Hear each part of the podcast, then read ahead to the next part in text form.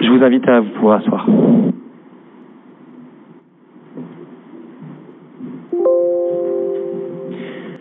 Merci d'avoir euh, joué le jeu. C'est bon, on devait le faire dehors, mais on l'a fait maintenant. Mais je pense que le message est, est quand même là. Et merci beaucoup. Donc, nous concluons cette matinée. Avant que je vous expose euh, comment va se passer la suite, est-ce que quelqu'un veut rajouter quelque chose, dire une souhait personnel par rapport peut-être à, cet hommage, au discours, euh, une prise de parole peut-être, avant de... Vous appuyez sur votre micro et il devient rouge.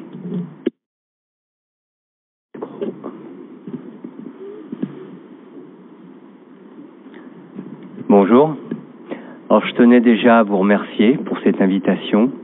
Je tenais aussi à remercier euh, bien sûr Athéna, Anne et toute son équipe. Je suis très touché par euh, finalement cette matinée. Je ne le pensais pas euh, forcément. Je suis touché pour plusieurs raisons. La première chose, c'est qu'en 1992, j'étais moi aussi casque bleu en Yougoslavie, pilote VAB et tireur FRF2 à Panchevo.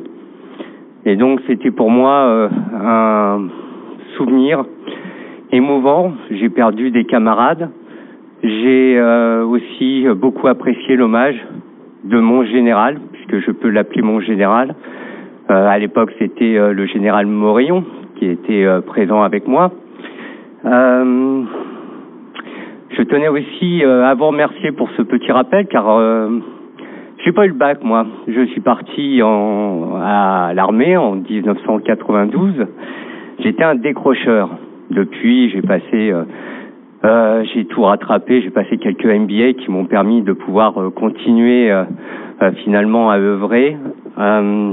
et je retiens deux choses. Deux choses de cette matinée. La première chose, avant tout, c'est que l'accessibilité à l'éducation, l'accessibilité à la connaissance doit être plus qu'un droit, doit être plus qu'un devoir Ceci doit être fait totalement naturellement. On doit aller au-delà de tous ces clivages et, tous ces discours, malheureusement, c'est des discours que j'entendais déjà euh, étant jeune, c'est des discours que nous entendions de par nos parents, puisque moi j'ai des parents qui sont plus 68 ans, et finalement, en fait, euh, ce qui prime avant tout ça, c'est la pugnacité. C'est comme arrêter de fumer le fait un moment de commencer et d'arrêter de fumer, mais de reprendre, ce n'est pas grave. Le principal, c'est déjà d'avoir eu euh, la possibilité d'arrêter, de continuer et de continuer sans cesse. Donc il ne faut pas se décourager. Je suis euh, très fier d'être présent et d'être témoin et de voir euh, ces, ces, jeunes qui en fait finalement ont un discours qui pouvait être similaire euh, au discours que nous pouvions avoir euh, mais euh, le fait de continuer d'œuvrer et le fait de euh, continuer d'être présent, d'être représenté par 900 900 personnes apparemment qui sont qui, qui travaillent et qui œuvrent autour de de ce campus.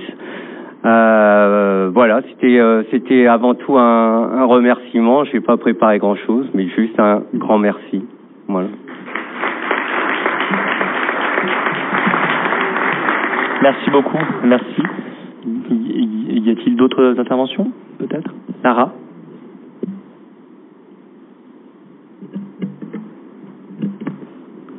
J'aimerais remercier nos parents, les, tous les parents, ma maman, les parents à Jackie, les parents à Augustin, les parents à Nils, tous nos parents, parce que les parents, c'est les personnes qui sont le plus cher à nos cœurs, les personnes qui nous soutiennent. Dans mon discours, j'ai dit je, une citation avec un archer.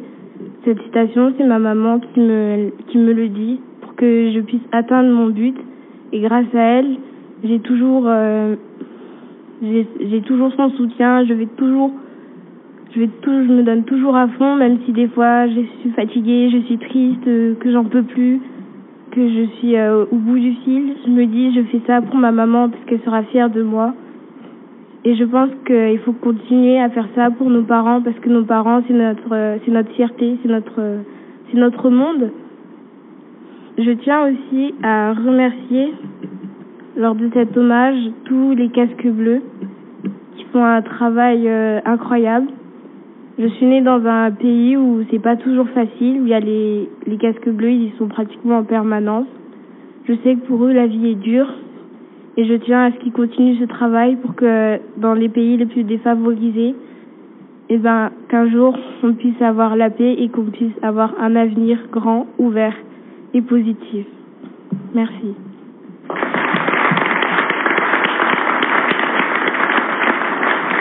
Merci Lara pour ce beau pour ce beau discours.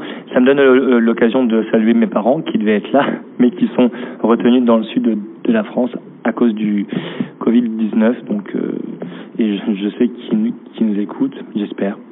Donc euh, voilà. Donc merci Lara. Y a-t-il d'autres euh, d'autres questions éventuellement? Oui? Oui, bonjour. Euh, moi, j'avais une question par rapport à vos 24 objectifs. Euh, J'en ai vu un qui, pour moi, a retenu mon attention par rapport au training et tutoring. Euh, donc en fait, c'est vrai que bah, je suis allée à l'école comme tout le monde et on a euh, beaucoup de matières différentes, même dans le niveau supérieur.